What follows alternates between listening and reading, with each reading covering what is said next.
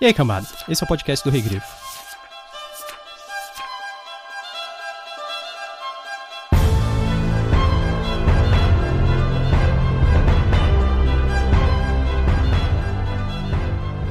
Tudo pode ser resolvido. É apenas uma questão de preço. Com todos os diabos, os bruxos devem ter uma tabela tarifária com valor a ser cobrado por algo que beira impossível. Imagino que seja bastante elevado. Cumpra a tarefa e eu lhe darei o que você pedir.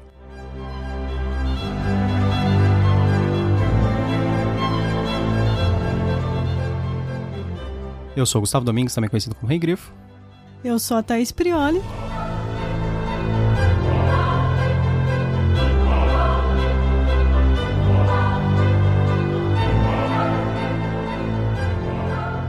E hoje nós estamos aqui para falar sobre o conto Uma Questão de Preço, do livro O Último Desejo, a saga do bruxo Geralt de Rivia, livro 1, escrito pelo Andrei Sapkowski, traduzido pelo Thomas Barkinski e lançado pela editora WMF Martins Fontes no ano de 2012 aqui no Brasil.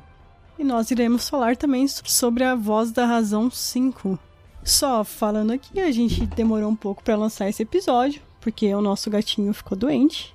Um deles, né? Um deles. e a gente ficou correndo essa última semana para levar ele no veterinário algumas vezes, principalmente o Gustavo.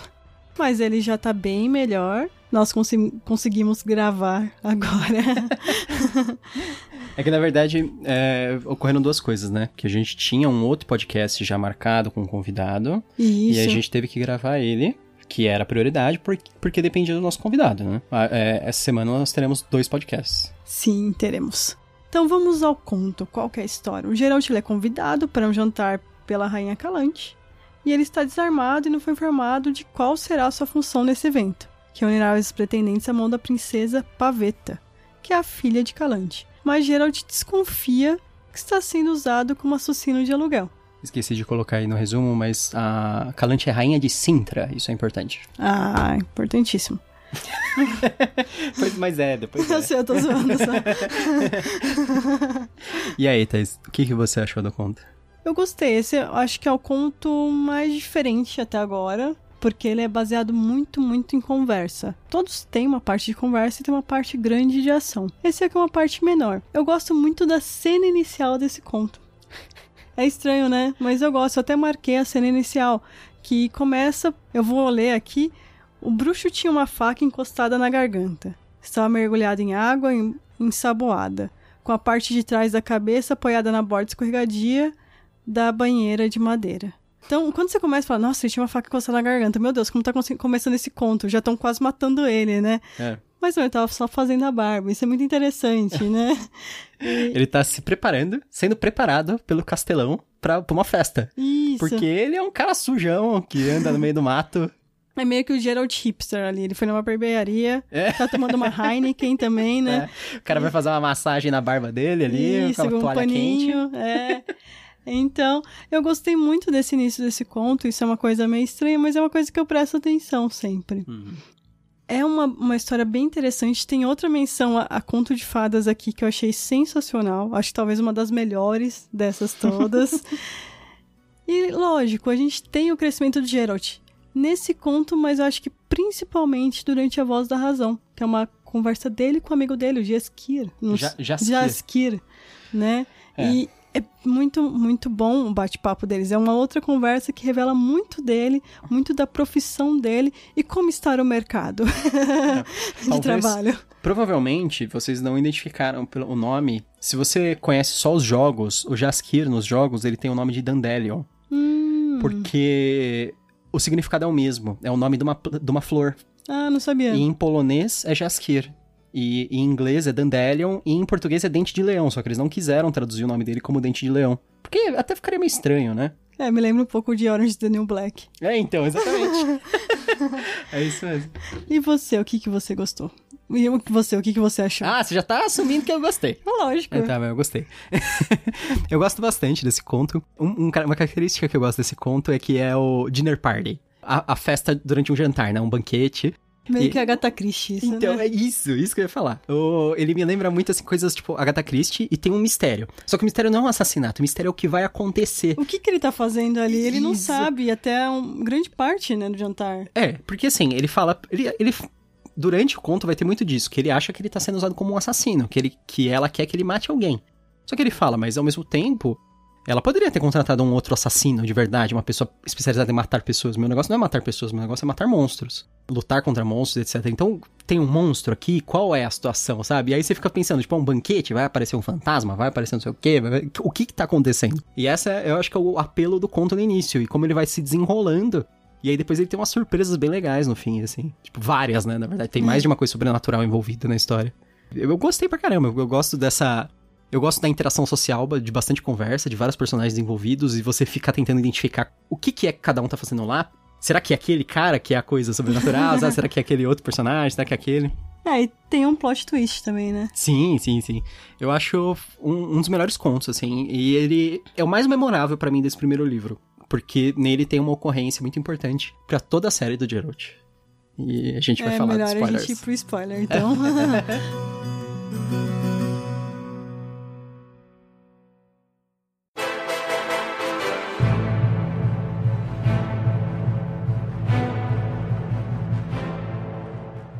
Ele conhece a lei da surpresa, melhor do que qualquer um, porque ela foi aplicada a seu caso. Ele foi levado de casa por ser aquele que o pai não esperava encontrar em seu retorno, por ter sido predestinado a outras coisas e pela força do destino. Tornou-se o que é.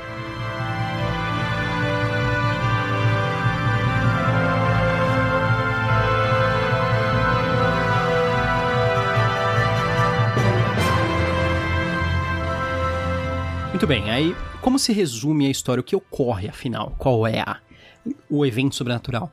Na verdade, Geralt ele foi convidado ao jantar para eliminar um cara chamado Ouriço de Linwald. Ele é um cavaleiro amaldiçoado que se parece com um porco-espinho humanoide por baixo de sua armadura, né? Que esconde sua aparência. E ele volta a ser humano apenas durante algumas horas da madrugada. É uma maldição que ele tem. Ele sempre parece com um porco-espinho humanoide, só que de madrugada ele se torna humano. O Ouriço, ele foi lá porque o marido da, da Calante, o falecido marido da Calante, ele, ele prometeu. Fez uma promessa. O Ouriço salvou ele e ele teria o que ele quisesse. Ele falou: Eu quero o que você encontrar quando chegar em casa. Aí nisso ele descobre que a esposa estava grávida quando chega e promete a filha dele. É, o grande plot twist aqui é que a filha dele, na verdade, já tinha contato com o Ouriço. E quando a mãe achou que ela não ia aceitar por conta da aparência dele, ela aceita e nisso, quando a mãe dela fala que entrega a, a filha dela a ele, ela quebra esse encanto, né? Uhum. O que seria o que tinha nele ali, que nem ele sabe, né? É. E aí a Paveta, que é a filha, né? Que vai ficar junto com o Ouriço, ela e eles, pelo jeito, são os pais da Ciri. É o que eu imagino. Sim, é porque o que ocorre é assim. Primeiro, por que, que o, o Geralt foi chamado? A Calante sabia da promessa do marido dela. Uhum. E ela sabia que ele tinha prometido para um cara amaldiçoado a mão da filha. Então o que ela faz? Ela dá esse jantar como jantar de anúncio. É, é como se fosse o debutante, sabe? É. Que é. Ah, ela tá debutando pra sociedade. Quem, quem não sabe, as festas debutantes são isso. É, é você tá apresentando a mulher para a sociedade. É uma coisa meio machista. Mas é como se ela tivesse fechada dentro de casa, até os 15 anos sendo, sendo criada, e aí ela tá debutando. E aí ela tá dando essa festa para mostrar pros pretendentes aparecerem, para eles virem e falar quem quer casar com a princesa Paveta. Mas é uma armadilha, porque ela sabe que quando ela informar dessa festa, quando essa festa for espalhada, que o, o cavaleiro amaldiçoado vai aparecer. E existem conversas de que tem alguma coisa no, no castelo, né? Até quando o Geralt tá ali na barbearia, falam, ah, que tem um bicho que parece que aparece lá de madrugada Isso. e tal, né? E na verdade é o ouriço já. Sim, sim. Ele é. já tem contato com a paveta. E ela quer que ele mate o cavaleiro amaldiçoado. E aí ela fica insistindo, tá vendo? Ele é um monstro! Mate ele! Você, você não é o, o bruxo, você não vai matar. Aí ele, não, mas calma, não é assim, sabe? Eu não mato as coisas indiscriminadamente, né? Se fosse uma a criatura sedenta de sangue que tivessem matando todo mundo no É, castelo. atacando, né? É. Ele, beleza, mas o que tá ocorrendo aqui é outra coisa. Ele falou assim: tem que ser honrado também as, as promessas, né? E o, uns personagens interessantes são o. Mi, é, é, muito difícil falar o nome dele, eu sei como se escreve, é Misosor. Misor. Vamos falar Misor.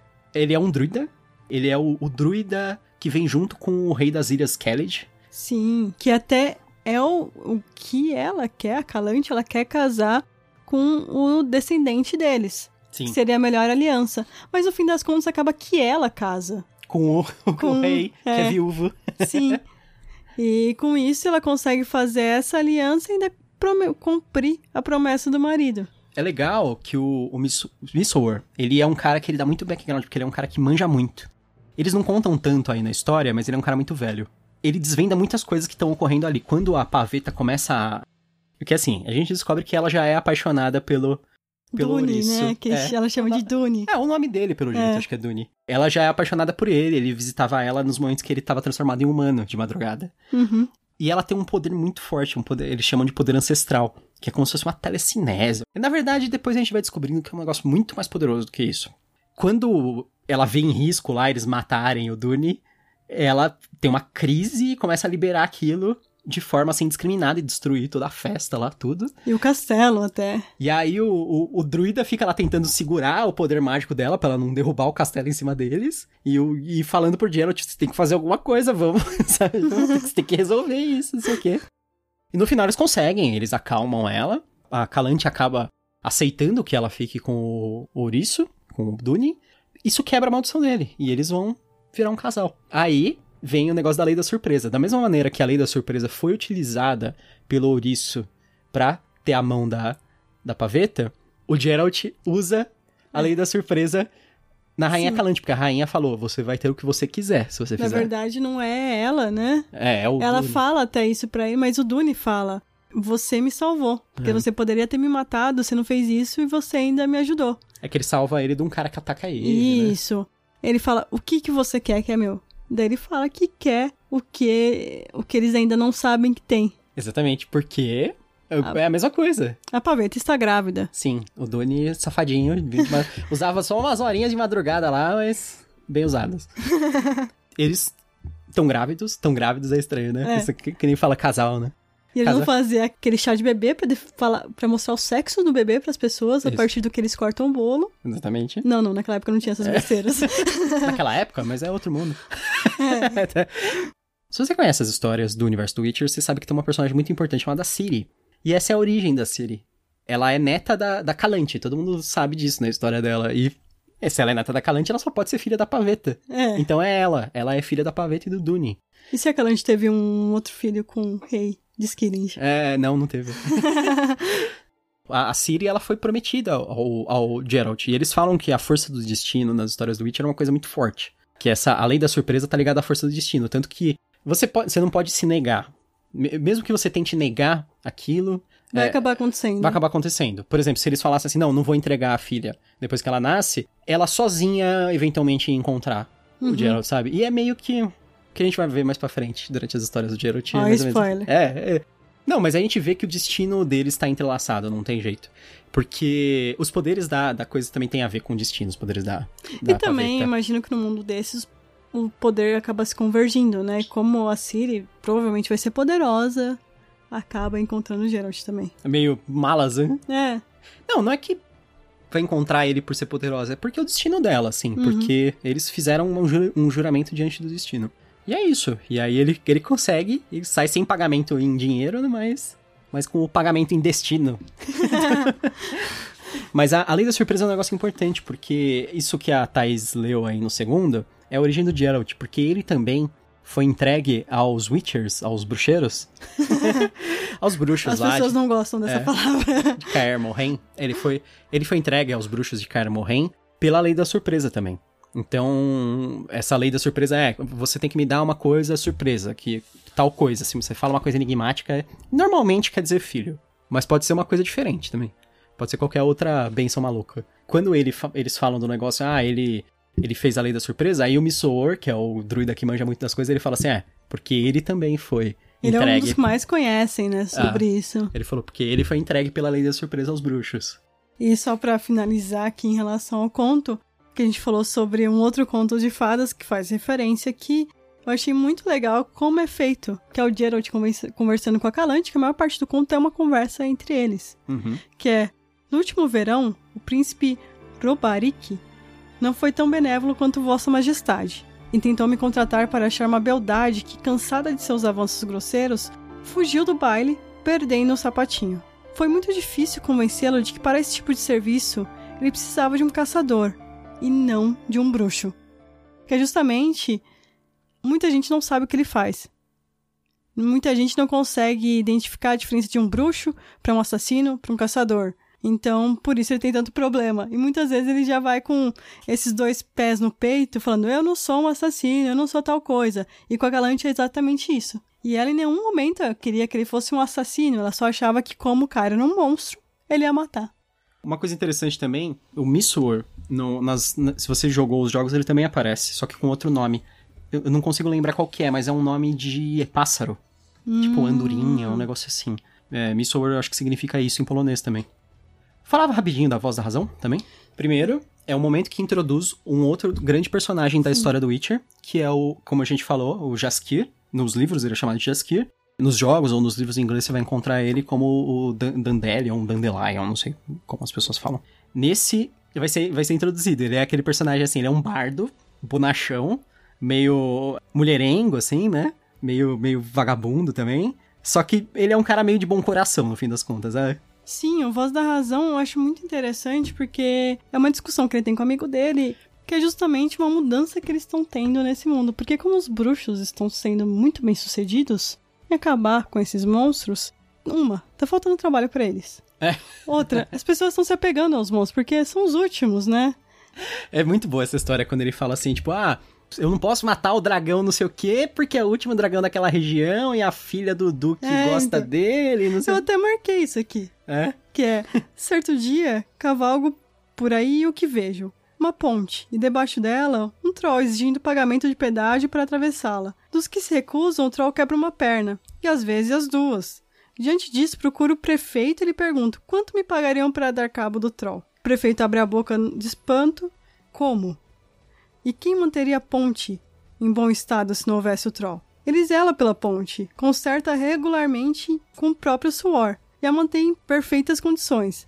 Assim fica muito mais em conta pagar um pedágio para ele. Eu sigo em frente Aí o Gerald falando. Peraí, peraí. Só um comentário sobre o Troll. Quer dizer que eles terceirizaram a ponte. Sim, eles com certeza. Privatizaram. Privatizaram a ponte, venderam pro Troll e deixaram ele pagar, ele cobrar pedágio. Sim. pra ele cuidar, em troca dele cuidar da fonte. Com certeza é o PSDB, que PS... governa é, ali. O PSDB.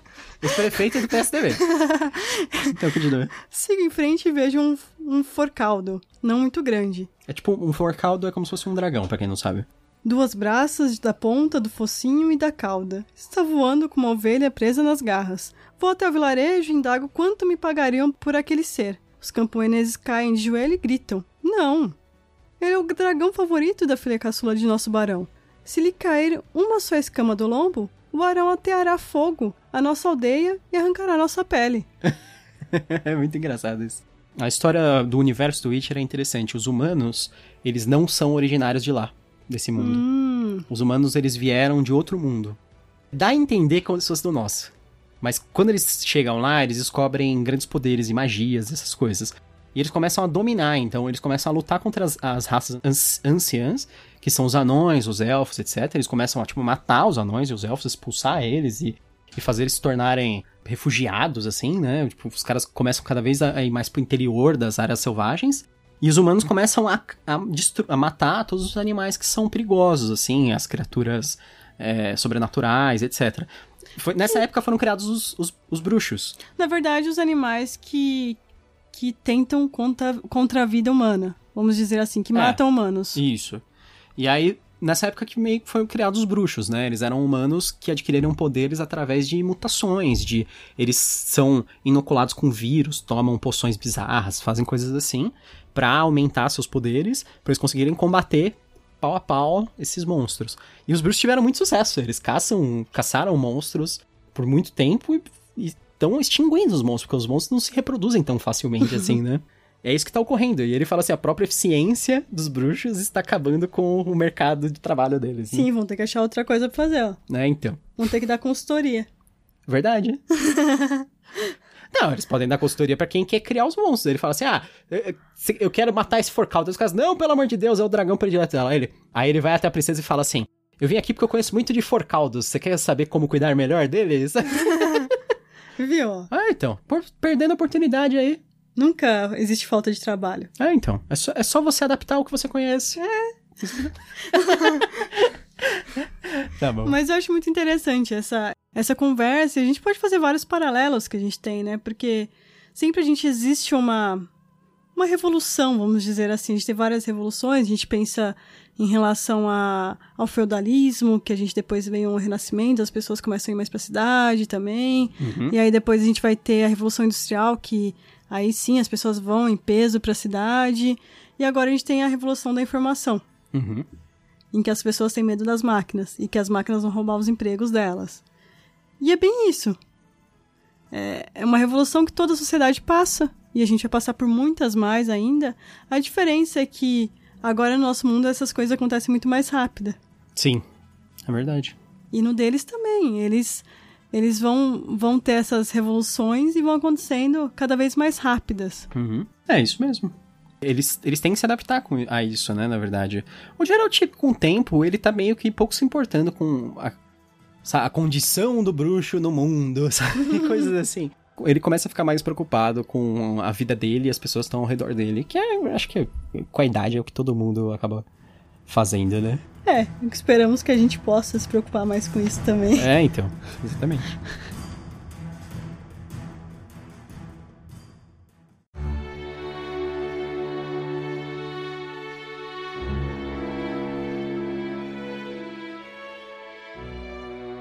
Você recomenda? Ah, com certeza. Esse, esse conto é legal pra caramba. A Voz da Razão também, como um acessório ao conto, digamos assim, é excelente. Como eu falei, esse é um, um dos contos que mais me marcou desse, desse livro. Eu acho que você tem que ler esse conto para você ver um contexto de fantasia e de, assim, aventura medieval diferente. Tem aquele negócio assim, e se isso fosse numa festa? Sabe? Eu gosto dessa, dessa ideia, assim, tipo, porque as pessoas fazem festas nesse universo, tem casamento, tem isso aqui, por que não pode ocorrer eventos importantes durante isso, sabe? Outras sim, coisas. sim, com certeza. Então, eu acho legal. E, e ter bastante interação social e, tipo, a descoberta. E ele tenta fazer aquela. navegar socialmente os- a situação, sabe? Descobrir sobre os outros personagens. Quem, quem é quem, tipo, quem é esse cara? O que, que ela quer que eu faça, sabe? O que, que eu tô fazendo aqui? Por que, que ela esperou até o último momento pra falar? Porque é meio que. É uma pressão, né? Pro- Pra você. Vai, ele tá lá agora, mata ele! É uma situação que eu, que eu acho muito bem feita no conto. Então eu recomendo, com certeza. Você gosta de fantasia, você gosta de coisas diferentes dentro da fantasia, você gosta de mistério. É quase um, um- é quase um dinner murder, murder party, no, só que sem, sem assassinato, hum, dentro de um contexto de fantasia. E você, Thais, você recomenda? Eu recomendo, eu, eu gostei bastante desse conto. Eu acho que tanto ele quanto a Voz da Razão, eles contextualizam a gente muito nesse universo. Talvez seja o que mais faça isso. E você que gostou desse conto, o que eu recomendo seria a série A Roda do Tempo, que brinca bastante com essa coisa do destino. É verdade, é uma, é uma boa comparação. Eu acho que esse conto ele, ele é muito pautado nisso. Na Roda do Tempo é uma série que é inteira pautada nisso, né? Sim. Então, se você gosta desse negócio de assim, predestinação, mas bem explicada e bem fundamentado mesmo, assim, eu acho que isso que é o legal. É, a gente já fez o primeiro episódio do livro O Olho do Mundo. Isso, e logo logo a gente quer fazer o do A Grande Caçada, que é o segundo. Só falta ler. Só falta ler. E é um livrinho bem pequeno. Não, mas é legal, é legal. Enfim, é isso. Espero que vocês tenham gostado desse episódio. Qual é o nosso próximo podcast? Nosso próximo será sobre o conto Relatório Minoritário, que a gente vai ter um convidado, que é o Daniel Curry, do Cinemação, podcast e site. O Relatório Minoritário, ele é um conto do livro Realidades Adaptadas, do Philip K. Dick, que a gente tá fazendo Conto a conto. conto a conto. E esse conto deu origem ao filme Minority Report. Que foi dirigido pelo Steven Spielberg e foi estrelado pelo Tom Cruise.